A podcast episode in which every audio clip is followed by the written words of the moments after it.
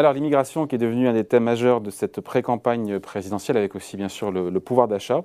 Il se trouve que le Conseil d'analyse économique vient de sortir une note euh, qui donne notamment le coup à pas mal d'idées reçues en matière euh, d'immigration. Bonjour Raphaël. Bonjour David. Raphaël Legendre, journaliste à l'opinion. Euh, plusieurs, c'est intéressant ça, hein. plusieurs idées reçues, préjugés qui sont, qui, sont, qui sont battues en brèche, et lesquelles déjà j'ai lu, enfin, je vous ai dit, il y a un très haut papier à lire, évidemment signé, signé Raphaël. la France n'est pas une terre d'immigration, contrairement à ce qu'on croit tous. Quand on regarde les chiffres. Pas une terre d'immigration, euh, non. Elle est, euh, disons que le niveau d'immigration est bien inférieur euh, à ce on que se compare, peuvent ressentir les Français quand on se compare aux principaux pays de l'OCDE, voire même de, l'Union européenne. C'est ça qui est intéressant dans cette note. L'immigration, on en parle beaucoup, c'est avec un thème central de la campagne présidentielle. bien sûr, Eric Zemmour, il y a peu, annoncé qu'il voulait, par exemple, supprimer, arrêter l'immigration légale et illégale ça ne serait pas forcément un cadeau fait à la France en réalité. C'est ce qui explique très bien cette note qui invite euh, les Français à, avoir une lecture économique euh, de l'immigration qui peut être très positive. Alors sur euh, les idées reçues qu'on peut avoir qui sont battues en brèche. Vous avez d'abord le fait qu'effectivement l'immigration serait massive en France. En réalité, elle est inférieure à ce qu'on peut constater aux États-Unis, au Canada ou certains pays de, de l'Union européenne.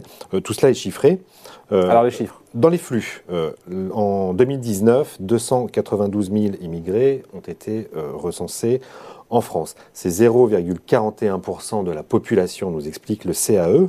C'est en fait la moitié, la moitié de la moyenne des autres pays de l'Union européenne et de l'OCDE, qui eux reçoivent 0,85% euh, de leur population en général, si on parle en, en proportion. Donc c'est deux fois moins que les pays de l'OCDE ou que les pays de l'Union européenne. Ce sont des moyennes, hein. attention, encore une fois, euh, une moyenne ça veut dire beaucoup euh, et, pas grand-chose. Le Luxembourg, qui est un tout petit pays, euh, peut recevoir proportionnellement beaucoup plus que d'autres plus grands. Mais si on se compare en flux mais aussi en stock. C'est une deuxième information de ce rapport. On reste très en deçà d'autres pays. En stock, on recense 8,4 millions d'immigrés en France. Cela représente près de 13%, 12,8% euh, de la population française en 2019. Ce sont les chiffres de 2019. À titre de comparaison, cette proportion, elle était supérieure aux États-Unis, 13,6% au Royaume-Uni, 13,7%, en Allemagne, 16,1%, et on, tutoie même les 20% en Suède et 20 21% euh, au Canada. Je ne l'ai pas dit, j'ai dû le préciser euh, en, préambule, le CAE, c'est le Conseil d'analyse économique. Oui, rattaché à Matignon. Rattaché à Matignon euh, qui, et cette note n'est pas à la demande, encore une fois, de Matignon. Hein, non, c'est le CAE s'est autosaisi et c'est deux professeurs d'économie, un à la Toulouse School of Economics, l'autre à la PSE, la Paris School of Economics, on peut les citer. c'est Emmanuel Auriol de la Toulouse School of Economics et Hillel Rapoport de la enfin, qui est prof à, la Sorbonne, à la PSE, euh, qui ont, euh, qui ont rédigé cette note. Effectivement. Alors, autre idée reçue qui est battue en brèche, l'immigration ne serait pas aussi coûteuse que ce qu'on peut imaginer. Eh oui, on entend souvent, encore il y a deux jours sur le plateau de LCI, vous savez, il y a eu le débat entre les cinq concurrents. pour la primaire des Républicains. On a beaucoup parlé d'immigration, on a beaucoup parlé de l'AME, c'est un sujet récurrent, de l'aide médicale d'État qui coûte un ou deux milliards en France. Euh, qui est l'aide médicale aux, immigrés, euh, justement, on, en parle toujours comme, euh, soit pour les questions identitaires, hein, côté Zemmour, mais aussi côté coût pour les finances publiques de l'immigration. Eh bien, ce que rappelle cette note, qui se base sur un grand travail académique, eh c'est qu'en réalité, l'immigration ni ne coûte ni ne rapporte énormément en réalité. On oscille entre les pays entre moins 0,5 et plus 0,5 points de PIB. Mm.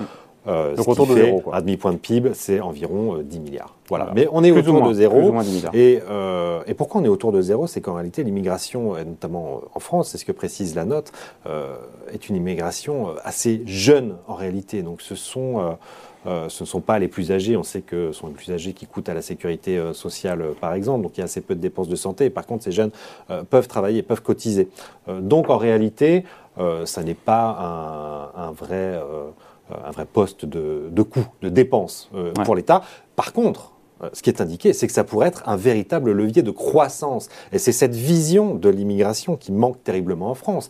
C'est que l'immigration sous l'hypothèse que ce soit une immigration choisie et qualifiée, c'est ça le point central de cette note, peut-être un levier de croissance.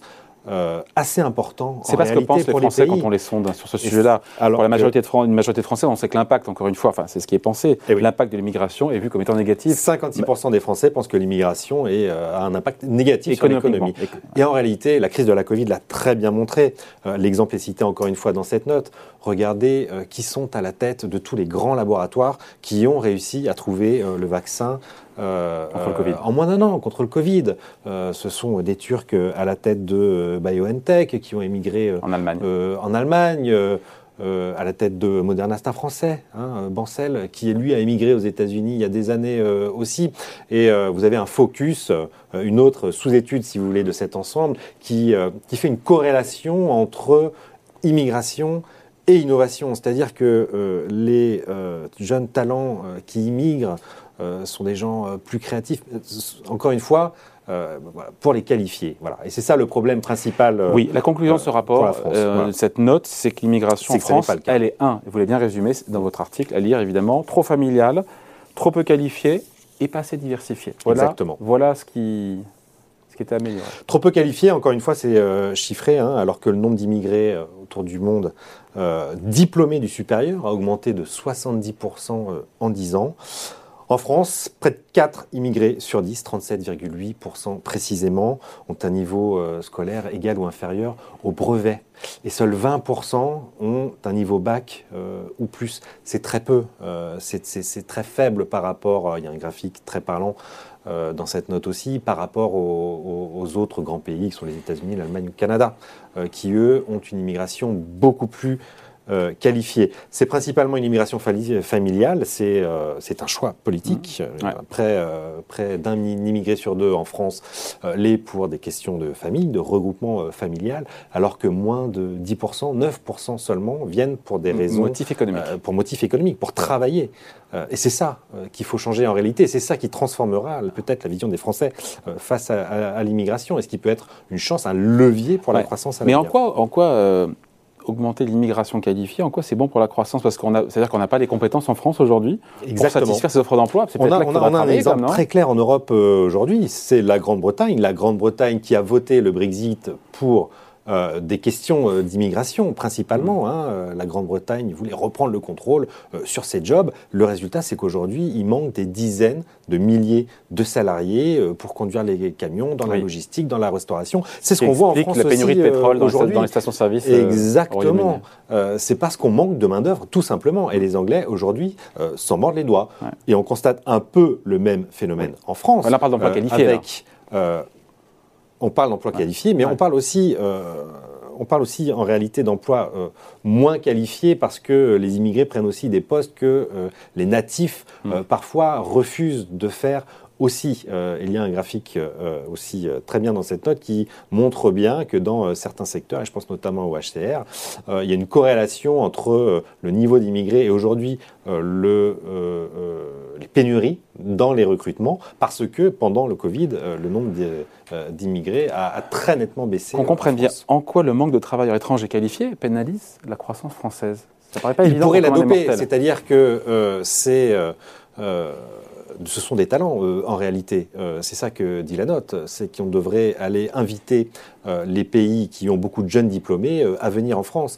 parce que quelqu'un d'une autre culture, c'est quelqu'un qui euh, à, peut-être un autre logiciel euh, qui fait preuve euh, souvent d'innovation et qui a une ouverture sur le monde qui permet ensuite au sein de l'entreprise de rayonner davantage. Donc la France doit être plus attractive, plus attractive Donc c'est un problème d'attractivité exactement. Ou les faire éclore ici aussi. C'est aussi un problème de politique publique et la note fait là-dessus des, des propositions.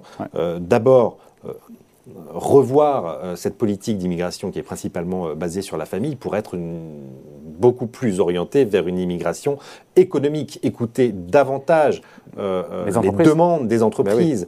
Ben et il y a ce chiffre incroyable, la liste des métiers en tension qui peuvent appeler à l'immigration en France, elle date de 2008. Elle vient d'être de revue, mm. mais elle datait avant de 2008. C'est absolument incroyable quand on voit la vitesse à laquelle les métiers changent aujourd'hui, et notamment en période post-Covid. eh bien, il faut adapter beaucoup plus rapidement les données.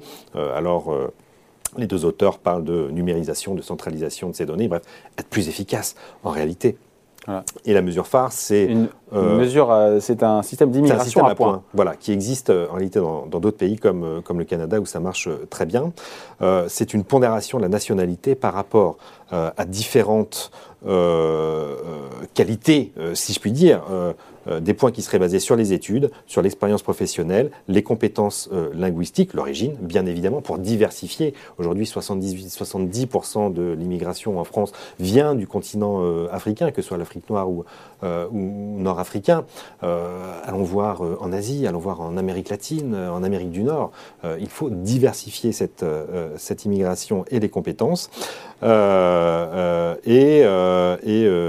il parle aussi de compétences sociales comme une expérience euh, préalable euh, en France. Évidemment, les liens personnels et euh, familiaux pourraient aussi rentrer, rentrer en compte. Favoriser aussi les étudiants. on a quand même 30% de l'immigration sont des étudiants qui viennent étudier en France. Le problème, c'est que quand ils n'ont plus leur visa étudiant, ils sont bien souvent obligés de repartir dans leur pays. Donc favoriser la transition études, emploi également, c'est quelque chose d'important. Voilà donc ce rapport du Conseil d'analyse économique à retrouver évidemment en ligne, qui tord le coup à pas mal d'idées reçues et qui propose des solutions pour une migration qualifiée qui pourrait soutenir donc la, croissance française. Merci beaucoup. Merci Raphaël journaliste à l'opinion. Merci Raphaël. Ciao.